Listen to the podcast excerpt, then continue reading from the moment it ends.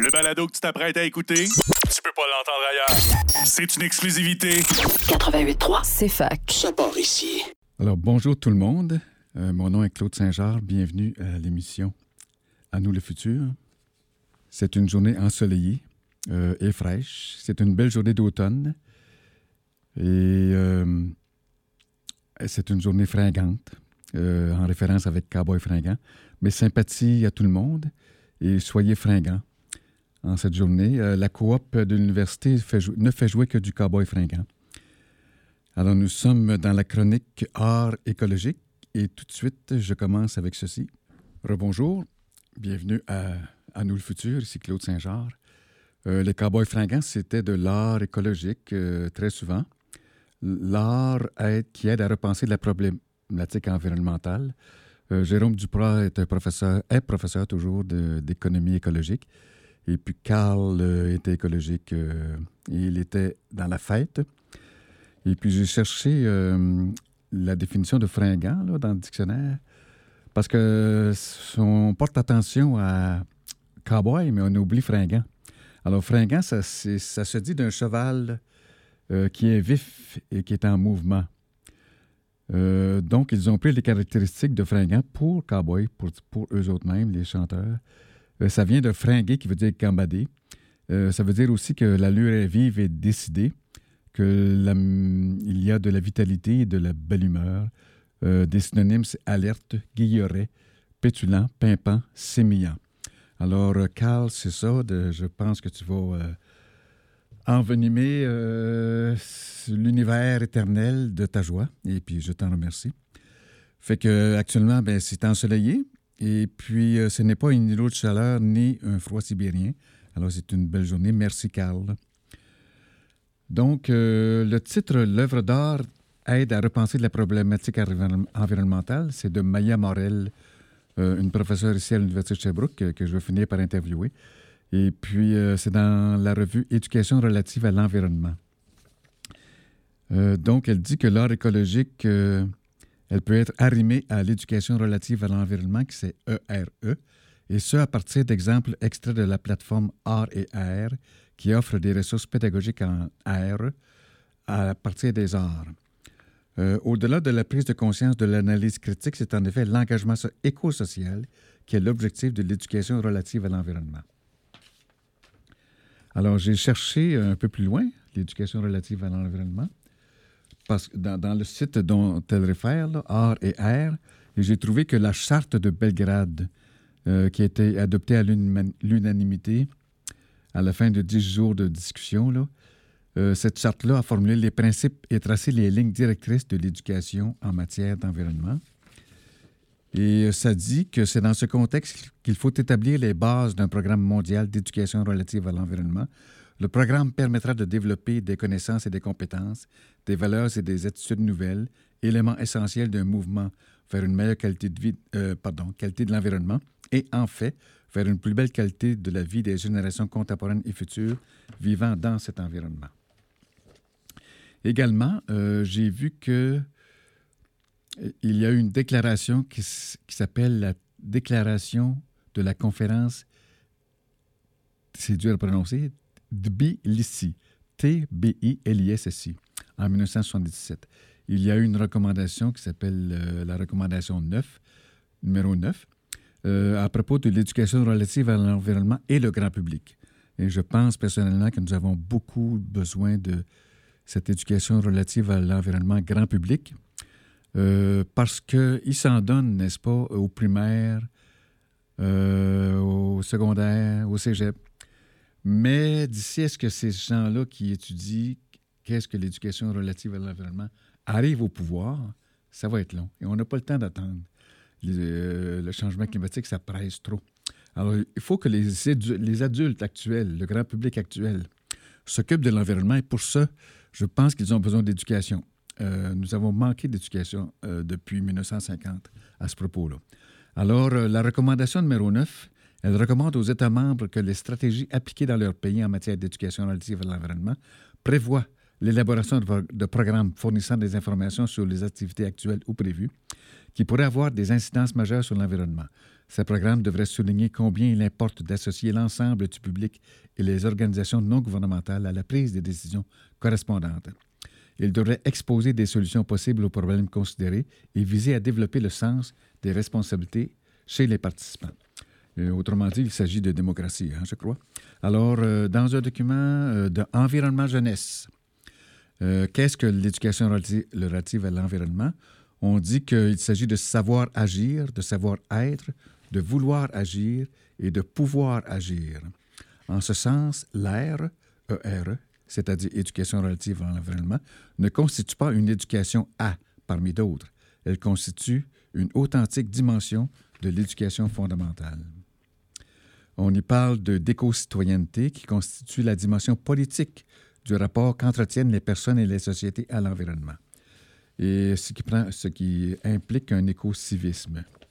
Alors, allez voir Environnement Jeunesse dans Internet et puis vous en savoir plus. Alors, je continue cette chronique euh, de départ de À futur, euh, chronique art écologique. Et je vous parle du livre de Jean Désy, qui est un médecin et qui est un poète aussi. Il a publié un très beau livre qui s'appelle Torrent d'âme pour la terre. Ce sont des poèmes. Euh, et en landau, on dit que plus que jamais, il y a lieu de croire en la nécessité poéticité, en la nécessaire poéticité de la planète pour que nous puissions continuer d'y habiter en toute harmonie. Alors, euh, il y a aussi un photographe qui a associé des très belles photographies au poème de Jean Désy. Et euh, ça s'appelle Torrent d'âme pour la terre. Moi, je l'ai trouvé euh, à la bibliothèque de l'Université de Sherbrooke. Alors, je vous, vais vous lire quelques poèmes. Dites-moi qu'il me restera toujours un peu d'eau pour nager. Dites-moi que j'avalerai encore quelques libellules. Rassurez-moi sur le sort de mes os, de ma peau. Certains hivers, quand je suis enfoui dans la glaise, je gèle jusqu'au cœur, j'ai les reins qui crèvent. Tandis qu'en été, parfois, je respire à peine, moi qui apprends à vivre sous des tropiques nouveaux. Dites-moi que deux ou trois têtards survivront, que les produits fous ne nous rendront pas aveugles. Allez, chers humains, mes comparses de plongée, mes camarades de ruisseau, quand vous passez en canot, racontez-moi l'une de vos histoires rassurantes, pour qu'encore une fois, je wawaronne de joie.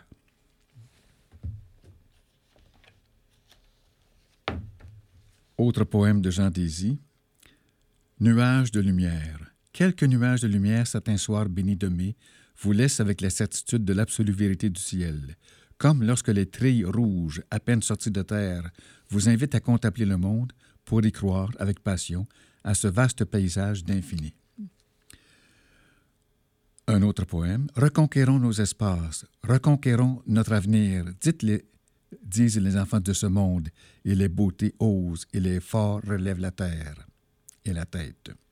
Reconquérons nos espaces pour laisser les outardes planer, que des oiseaux par millions viennent chaque nuit nous hanter, avec les libellules et les cougars, qu'ils reprennent enfin leur place dans nos canaux de bois, d'espoir et d'os, toute l'humanité enfin calmée, prête à l'humilité.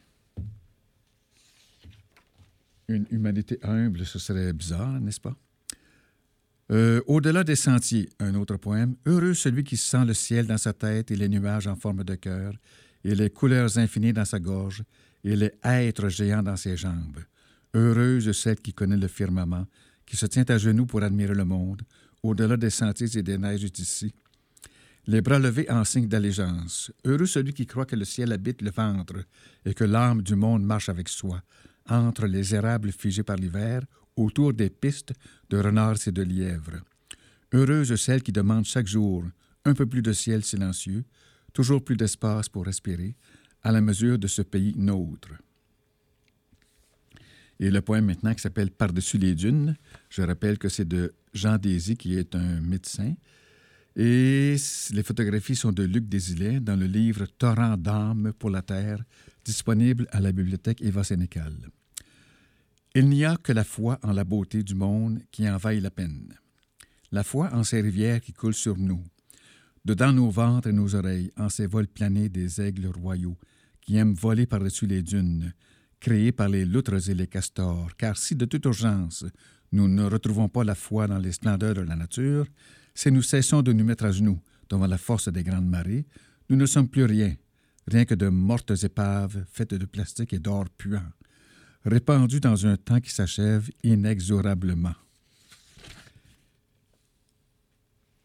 Alors le poème maintenant qui s'intitule Parfum des quatre temps. Viendra ce jour où nous ne ferons plus que humer les parfums des quatre temps, plus de courses automobiles, plus de campagnes pour élire des bouffons, plus de travaux d'Hercule pour remplir la planète. Nous ne ferons que marcher dans les sous-bois dorés, le cœur soulevé jusqu'aux limites du cosmos. Nous ne ferons que respirer, dernier gage de notre appartenance à un siècle qui sentait la fin du monde. Puis, l'autre poème s'appelle Clopin Clopin. Vivre jamais ne suffira. Toujours il faudra une croix au sommet d'une montagne et des marcheurs en pamoison, devant le roux d'un soleil couchant. Toujours il faudra une femme poète, un, musicien qui joue du banjo en riant. Vivre jamais ne donnera tout son sens aux grands jeux des vagues cosmiques qui refluent dans nos veines. Et nous souffrons tous, clopin clopin. Nous toussons nos chants, nous toussons nos chants les plus doux, vomissant la chair de nos chairs, jusqu'à ce qu'un matin de prière, les mains arrachées par le froid, nous nous disions que cette vie n'est que le commencement. Ça me rappelle euh, Greta Thunberg, la fin d'un de ses livres. Elle disait C'est le début du commencement. Alors, je vous, je vous lisais des poèmes de Jean Désy dans le cadre de la chronique art écologique qui est terminée. Nous allons à une pause et je vous reviens. De retour à, à nous le futur avec Claude Saint-Georges. Euh, j'espère que ça va bien. Fait que tout à l'heure, en m'en venant en autobus, je regarde euh, mes petites nouvelles dans mon téléphone et je trouve que en Grèce, sur une petite île qui s'appelle. Euh, comment s'appelle-t-elle? Attends un peu. Je vais vous dire. Ah oui, euh, T-I-L-O-S, Tilos. Bon, c'est petit. Il y a seulement 735 résidents. C'est pas loin de Rhodes, R-H-O-D-E-S. Mais c'est la première communauté du monde qui a zéro déchet et qui est autonome en énergie grâce à l'économie circulaire bien faite. Alors, je félicite euh, Tylos, cette île grecque, qui est avant-gardiste de tout le reste de l'humanité, en attendant que la plus grande île, qui est la Terre, euh, comme Buckminster Fuller la montre dans sa carte géographique qu'il appelle Dimaxion, D-Y-M-A-X-I-O-N, euh, vous pouvez voir que la Terre est une île entourée dans un océan d'air et d'eau. Alors, félicitations à Tilos en Grèce, qui est autonome en énergie et qui n'a aucun déchet. Euh, pas besoin de dompe comme nous avons ici pour euh, mettre nos déchets. Alors, j'ai aussi entendu hier soir la médecin Claudel Pétrin-Desrosiers dire ce que je vous ai déjà dit, qu'il y a 4000 décès annuels au Québec par la pollution de l'air. Dans le monde, c'est 9 millions. Et ce qui m'a surpris, ce que je ne savais pas, c'est que les coûts, c'est 30 milliards de dollars. Alors aujourd'hui, euh, disons que je ne fais pas de dossier santé. Euh, je me réserve ça pour un peu plus tard. il me reste une coupe d'émissions parce que ça fait déjà deux émissions que je fais sur la santé. Et c'est immense comme documentation, fait que je prends une pause. Euh, aujourd'hui, si tout va bien, on, va se rendre à la réforme de la démocratie. Mais en attendant, j'ai d'autres nouvelles à vous donner. Alors, concernant cependant santé, des petites nouvelles sur la santé. Euh, il y en a une qui s'appelle Prescrire du temps en nature pour la santé. Ça, ça vient de notre La Tribune de Sherbrooke. Euh, c'est le 12 novembre. Alors, on y disait que ici, nous avons un médecin, une médecin qui s'appelle Isabelle Baradette, qui est professeure à la faculté de médecine et des sciences de la santé à l'Université de Sherbrooke. Elle pense et elle a hâte, puis ça se fait parfois, qu'on peut sortir du bureau de son médecin avec une prescription où il est écrit Allez passer du temps dehors en nature régulièrement. Les professionnels de la santé, dit-elle, sont de plus en plus insistés à prescrire du temps en nature pour améliorer la santé physique et mentale. Euh, la docteure Isabelle Bradette aspire à ce que l'exposition à la nature devienne un pilier de la santé au même titre que l'activité physique, le sommeil et la saine alimentation.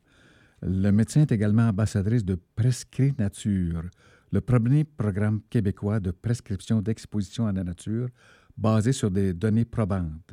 Il a comme mission de sensibiliser et d'éduquer la population générale et des professionnels de la santé sur les bienfaits de la nature sur la santé. Pour la professeure Bradette, tout changement de société passe par l'éducation. Ça tombe bien, tout à l'heure on passait, je parlais d'éducation relative à l'environnement. Son plus grand souhait serait donc que l'apport de la nature à la santé soit éventuellement un, objectif d'apprentissage officiel des professionnels de la santé. Euh, la, professeure au programme de formation médicale à la Saguenay aspire à ce, que l'exposition à la nature devienne un pilier de la santé, au même titre que l'activité physique, comme je vous disais tout à l'heure. Alors, les bienfaits sont documentés dans la littérature scientifique. Et on a même eu ici un congrès à Nespa récemment sur les bienfaits de la forêt sur la santé. Et j'aurai bientôt une entrevue avec euh, une scientifique qui y a participé. Alors, je vois aussi du docteur Michael Greger euh, dans son site Internet euh, nutritionfact.org. Aussi, c'est l'auteur d'un livre traduit en français, Comment ne pas mourir de 15 maladies chroniques. Alors, il suggère des aliments privilégiés en automne. Ce sont des légumes racines, comme radis, navets, carottes, poireaux, chou céleri, oignons, piment. Certaines épices, comme l'aneth, la badiane, la coriandre, cannelle, gingembre, ail, menthe, muscade, origan, piment, poivre noir. Et comme fruits, euh, pois, raisin, pommes, châtaigne, noix, comme céréales, millet, riz complet ou semi-complet, et comme viande blanche, poisson à chair blanche ou ferme. Et également dans mon site, euh, pas mon site, mais mon réseau de bonnes nouvelles sur la santé, euh, ça vient, autrement dit, c'est Good News Network. On dit que les bonnes habitudes cardiovasculaires permettent euh, à l'âge biologique d'augmenter de 6 ans. Nous avons constaté qu'une meilleure santé cardiovasculaire est associée à un vieillissement biologique décéléré, mesuré par l'âge phénotypique. C'est la première fois que j'entends ce mot-là. Euh, comme synonyme, c'est l'âge biologique ou l'âge physiologique ou tout simplement l'âge du corps. Un ancien président de l'American Heart Association le docteur Donald Lloyd Jones a déclaré Ces résultats nous aident à comprendre le lien entre l'âge chronologique et l'âge biologique et la manière dont le suivi d'habitudes de vie saine peut aider à vivre plus longtemps. Euh, ces habitudes-là, est-ce que je les trouve? C'est euh, un sommeil sain, être non-fumeur, une activité physique régulière, une alimentation saine, un poids corporel sain, une glycémie, cholestérol et pression artérielle saine. Maintenant, on passe à l'énergie. Et les nouvelles ne sont pas très, très bonnes, mais cependant, en gros. En gros, c'est que le pétrole, c'est le temps d'arrêter d'en produire, puis les pays ne cessent d'en produire plus. Ça, c'est l'aspect négatif. Par contre, ici, nous avons besoin d'états généraux pour une politique intersectorielle, euh, dit Marc Brulmans, Bernard Saunier, Lucie Sauvé et Jean-Philippe Waube, dans un article du 8 février 2023 de la presse. Autrement dit, ils revendiquent que euh, plus de démocratie dans le débat énergétique. Et puis, une autre bonne nouvelle, c'est qu'il y a eu un article dans la presse que Réal Reed a écrit. Euh, c'est un scientifique qui a écrit avec M. Saunier le livre La révolution éolienne au cœur de la révolution énergétique.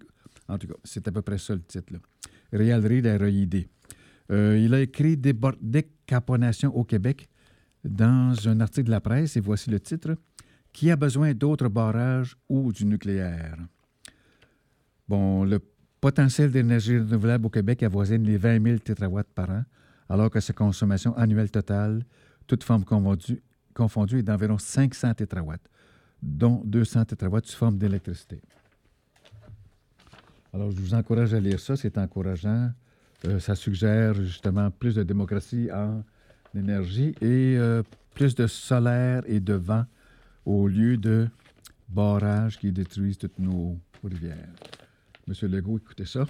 Vous, à qui j'ai rêvé cette semaine, qui tourniez sur la rue du Plessis à partir de King et qui vous dirigeait vers un poteau. Alors, vous avez fait reculer. Alors, il euh, faut changer de cible et reculer en effet. Et permettre le solaire et l'éolien au lieu des barrages qui détruisent nos, euh, nos rivières. Et euh, Ceci étant dit, je vous rappelle que aujourd'hui même, au carrefour de Solidarité internationale, à deux heures, il y a des aînés qui se rencontrent euh, pour faire de l'action climat. Alors, si vous avez plus de 60 ans, rejoignez-les si vous avez le goût et le temps. Euh, pour que les 28 d'aînés du Québec euh, commencent à prendre en main la gestion de l'environnement pour que nous soyons plus en santé, puis indépendants du pétrole.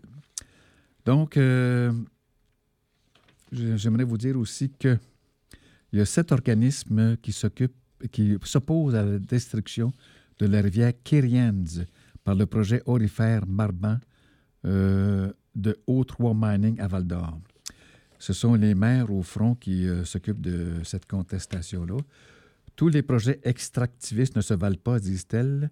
La santé planétaire actuelle commande que tout ce qu'on autorise soit essentiel et à moindre impact. Ce n'est pas le cas de Marban, que ce soit d'un point de vue global ou encore local. Nous n'avons besoin ni de son or ni de ses emplois.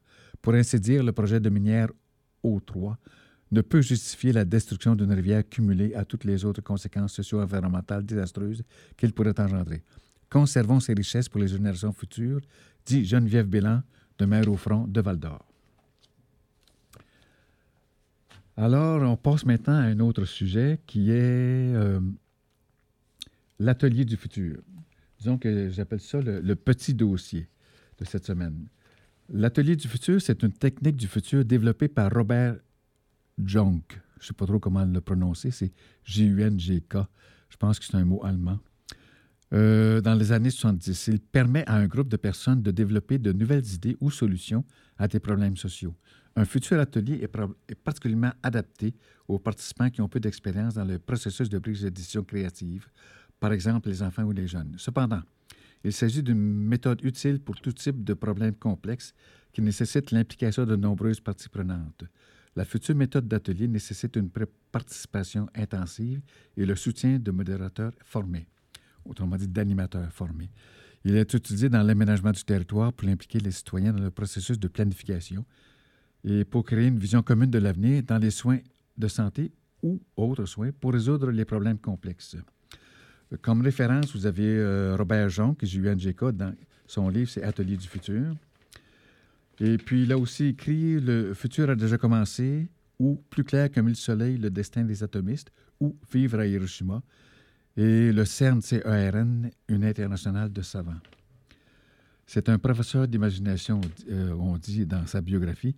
Il commence à développer les ateliers de l'avenir dans lesquels les personnes peuvent envisager un futur désirable et les moyens de le réaliser et qui constituent un moyen pour eux de reprendre du pouvoir sur leur existence. En 1986, Robert John, qui est récipiendaire du prix Nobel alternatif pour sa lutte infatigable en faveur de la paix, et des alternatives sensées pour le futur et de la prise de conscience écologiste. Alors, je continue sur l'atelier du futur en vous parlant d'un article. Là, je vous donne le titre pour que vous puissiez le trouver vous-même. C'est Imaginer un avenir sans fossiles, un atelier de vision pour un monde courageux et nouveau.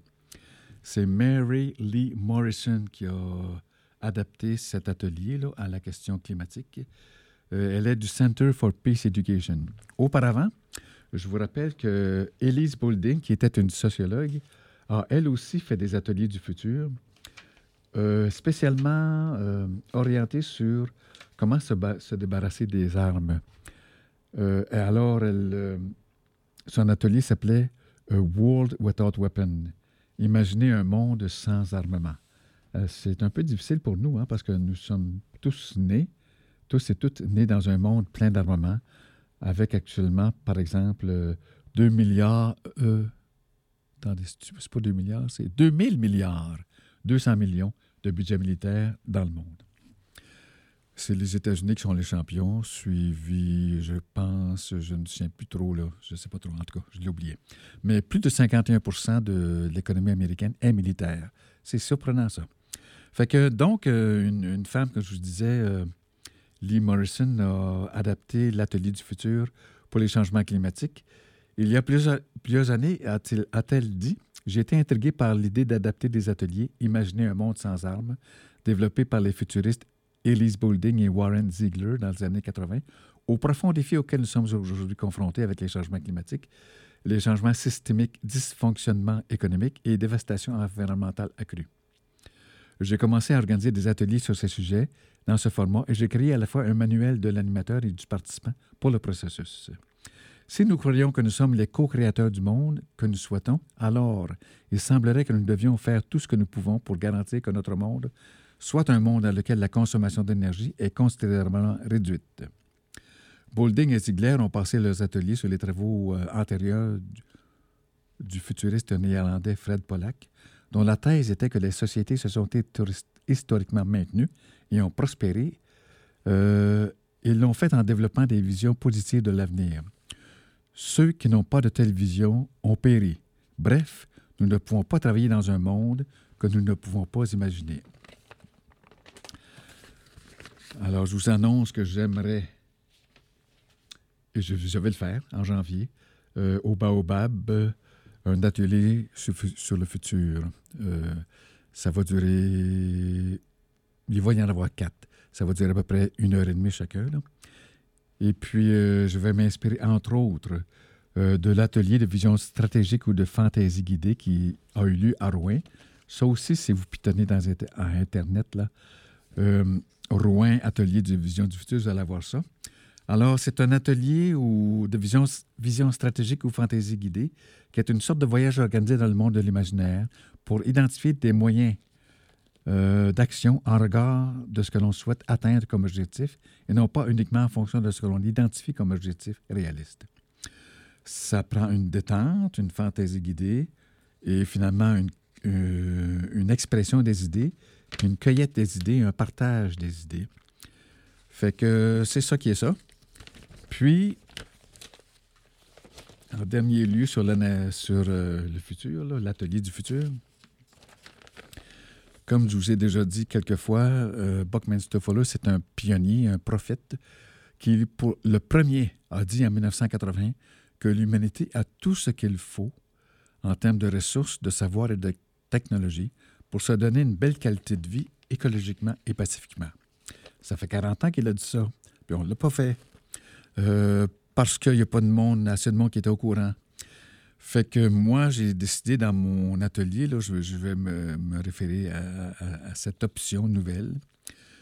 Et puis, euh, cependant, il y a des nouveaux jeunes, là, euh, une nouvelle jeune économiste qui s'appelle euh, Madame Rawart, qui a écrit La théorie du donut ou La théorie du beigne, euh, qui est un peu semblable à la théorie de Buckminster Fuller, mais avec des mots plus modernes. Euh, si vous imaginez un beigne et que vous le mettez horizontalement et que vous coupez au milieu, vous avez deux morceaux, hein, euh, supérieur et inférieur.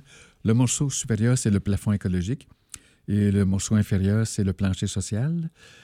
Dans le plafond écologique, il y a neuf limites à ne pas dépasser et dans le plancher social, il y a une douzaine de besoins à satisfaire. Euh, Buckminster Fuller, disons, pouvait satisfaire au moins cinq besoins comme l'énergie pour tout le monde, de l'eau pour tout le monde, de la nourriture pour tout le monde, un abri ou un habitat pour tout le monde et un revenu garanti de base pour tout le monde. Alors, il reste sept besoins que l'économiste Robert a examinés dans sa théorie du donut, auxquels Buckminster Fuller n'avait pas pensé ou n'avait pas vraiment précisé. Fait qu'elle dit que nous pouvons atteindre une zone sûre et juste pour l'humanité à la condition que le plancher écologique et le plafond écologique et le plancher social soient satisfaits.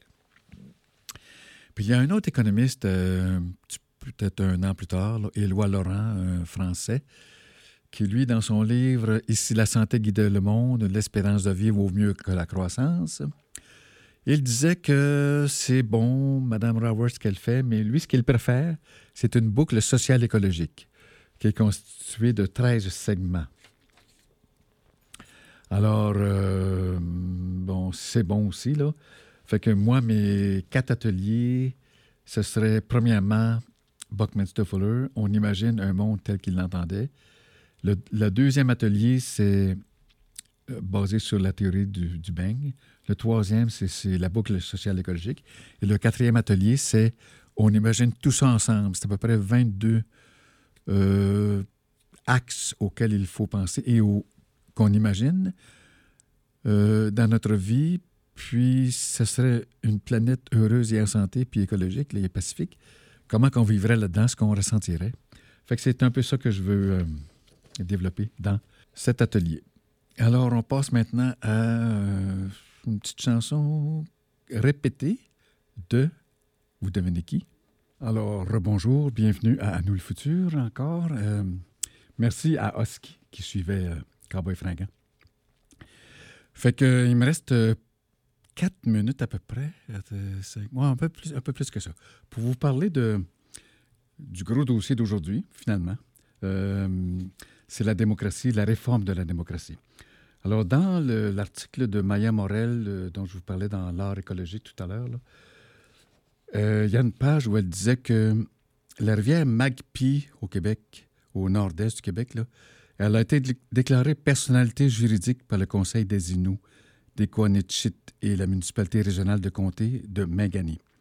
Ce que ça fait, ça, c'est que ça lui donne à, la rivière, en tant que personne juridique, certains droits, comme par exemple le droit de vivre, d'exister et de couler, le droit au respect de ses cycles naturels, le droit d'évoluer naturellement, d'être préservé et d'être protégé, le droit de maintenir sa biodiversité naturelle, le droit de maintenir son intégrité, le droit de maintenir des fonctions essentielles au sein de son écosystème, le droit d'être à l'abri de la pollution, le droit à la régénération et à la restauration, le droit d'ester en justice. Euh, donc, euh, qu'a pensé, dit l'autrice Maya Morel, le débat est ouvert, l'avenir nous dira s'il s'agit d'une voie à suivre, mais ce qui est important pour nous est de reconnaître que cette initiative s'inscrit dans une dimension humaniste et sensible. Alors, nous sommes, euh, nous entrons dans le dossier de la réforme de la démocratie. Et je voyais à la coop tout à l'heure un livre qui s'appelle Il faut s'adapter de Barbara Sti- Stiglar. Euh, J'ai vu une, ex- une expression à laquelle je ne m'attendais pas, puis je, je trouve ça c'est clair, c'est que notre démocratie, celle qu'on connaît, c'est darwinienne. Autrement dit, c'est la survie du plus fort quand même. Et puis elle dit, qu'il existe une voie qui n'a jamais été vraiment essayée. C'est celle d'un peuple qui aurait euh, suffisamment confiance en lui-même pour décider de se gouverner sans demander euh, la permission à ses chefs où il doit aller. Alors ça, ça s'appelle, dit-elle, la démocratie. Alors nous sommes quand même chanceux d'avoir une démocratie, hein, n'est-ce pas? Mais il faut vraiment la réformer. Et j'ai un livre ici euh, qui est de André Larocque, qui a écrit quelques livres, dont Au pouvoir citoyen, dont je vous ai déjà parlé. Euh, et je me rappelle une page que je vous ai citée, que je vous redis. L'initiative euh, citoyenne, ça n'existe pas ici, mais ça existe à, certains endroits. Il s'agit d'avoir un nombre X de signatures qui permet de faire accepter obligatoirement une loi ou de enlever une loi qui ne nous plaît pas euh, dans l'initiative populaire. Alors, euh, pour euh, André Larocque, auteur du livre Robert Burns, le ministre de la démocratie citoyenne, avec une pré- préface de Léo Bureau-Blouin. Léo, Bureau-Blouin, c'est un gars qui marchait avec euh, monsieur le chef de Solidarité populaire, Québec solidaire, et une postfa- postface de Claude Bélan, Gabriel Nadeau-Dubois, lors de la contestation en 2012 euh, des frais de scolarité. Alors, M. Larocque dit que pour réformer la démocratie, lorsqu'il était sous-ministre à la, réforme des institutions démocratiques, il a mis dix réformes de, de René Lévesque en ordre. Et il, il constate que quatre sont devenues des lois. Le financement des partis, la loi des élections, la commission indépendante de la carte, loi de la consultation populaire, autrement dit le référendum. Et deux projets de Lévesque sont restés à, l'état de projet de loi sans être réalisés. C'est le mode de scrutin et l'initiative populaire, dont je vous parlais tantôt. Enfin, quatre ont été laissés en plan. C'est l'élection du premier ministre au suffrage universel, les élections à date fixe, la séparation des pouvoirs législatifs et exécutifs et la décentralis- décentralisation des pouvoirs vers les régions. Et l'auteur, euh, André Larocque, dit Il aurait fallu donner un cadre général à ces réformes. Deux points. Une constitution pour le Québec. René Lévesque y était très favorable. Il l'avait exprimé explicitement dans son livre Option Québec. Robert Burns, l'homme de loi, y était favorable. Or, c'est quoi une constitution? C'est un document solennel qui, en démocratie, se fonde sur le pouvoir citoyen, définit un pouvoir exécutif responsable, aménage l'indépendance du pouvoir législatif, rend l'Assemblée nationale véritablement représentative de la population et organise les pouvoirs publics sur l'ensemble du territoire, la Constitution et la loi fondamentale du pays. Euh, Monsieur Larocque dit que, à son grand regret, c'est d'être devenu conscient trop tard de l'occasion qui lui était offerte de procéder à partir d'un cadre aussi fondamental euh, dans l'élaboration d'une constitution québécoise. Il dit que Claude Bélan a fait une véritable grande consultation populaire sur la démocratie dans toute l'histoire du Québec. Il a été à la tête d'un comité directeur indépendant des partis. Il a tenu 27 assemblées publiques dans 20 villes et 16 régions différentes et a rencontré 2050 personnes, a entendu 735 interventions verbales au cours d'audiences publiques et a dépouillé les résultats de 2058 questionnaires, puis reçu 237 mémoires. Et pourtant, euh, M. Landry euh, a mis toute cette consultation de côté. Puis, euh, M. Roméo Bouchard, lui, il tire une leçon de ça, c'est que pour faire une constitution, il faut qu'à l'origine d'une assemblée constituante décidée par le, convoquée finalement par le gouvernement pour qu'elle soit officielle. Et puis, euh, il faudrait que cette euh, Assemblée constituante soit ouverte et tirée au sort. Tirer au sort, ça empêche euh, de pacter l'Assemblée. C'est-à-dire que ce ne sera pas décidé d'avance ceux qui sont élus. Puis aussi, qu'elle soit ouverte, ça veut dire aussi que le but de l'Assemblée constituante, le contenu, ne soit pas décidé d'avance. Alors, il dit à la page 92 de son livre Constituer le Québec, en sous-titre Piste de solution pour une véritable démocratie avec une préface de Gabriel Nadeau-Dubois. Une vraie réforme de notre système démocratique passe obligatoirement par une Assemblée constituante citoyenne et une Assemblée constituante ne s'improvise pas et doit constituer l'aboutissement d'une volonté collective de changer de régime politique. Je crois que je ne prononce pas assez. Hein. Je saute, j'élimine des syllabes. Désolé. Euh, dans un autre livre, Survivre à l'offensive des riches, euh, Roméo Bouchard dit, donne les caractéristiques de l'État québécois à la page 180. Et un peu plus loin, à la page 188, il donne l'esquisse d'un plan pour la Constitution qui comprendrait euh, un préambule, les caractéristiques de l'État, les libertés, droits et responsabilités individuelles et collectives, la démocratie sociale, la démocratie culturelle, la démocratie de l'information, la démocratie économique, la démocratie politique, la démocratie territoriale, la démocratie de la justice, la sécurité et la défense, et finalement la Constitution, son application et sa révision. Et puis un peu plus tard, euh, dans un autre document qu'il a écrit qui s'appelle Citoyens constituants à l'œuvre, c'est un document de à peu près 83 pages pour aider les, les, citoyens à s'entraîner à écrire une constitution, s'entraîner dans des ateliers constituants. Alors là, je vous dis que ce document-là, il est disponible dans le, dans le blog Manger local sans pétrole. Et euh, dans la recherche, vous dites, vous écrivez Constituer le Québec, les citoyens constituants à l'œuvre, et vous devriez tomber sur ce document-là. Alors, c'est déjà terminé, mesdames et messieurs, euh, tout le monde et euh, tout le monde entre les deux. Fait que je vous souhaite une très belle semaine en santé et heureux et démocratique. Et euh, mes sympathies encore à l'occasion du décès de Carl Tremblay, le chanteur de Cowboy Fringant. Et bonne continuation à Cowboy Fringant sous l'égide de peut-être de Jérôme Duprat et de M. Posé qui ont parti ça. Là. Puis, je vous aime bien, je vous remercie d'être là et à la semaine prochaine. Ici Claude Saint-Jean pour À nous le futur.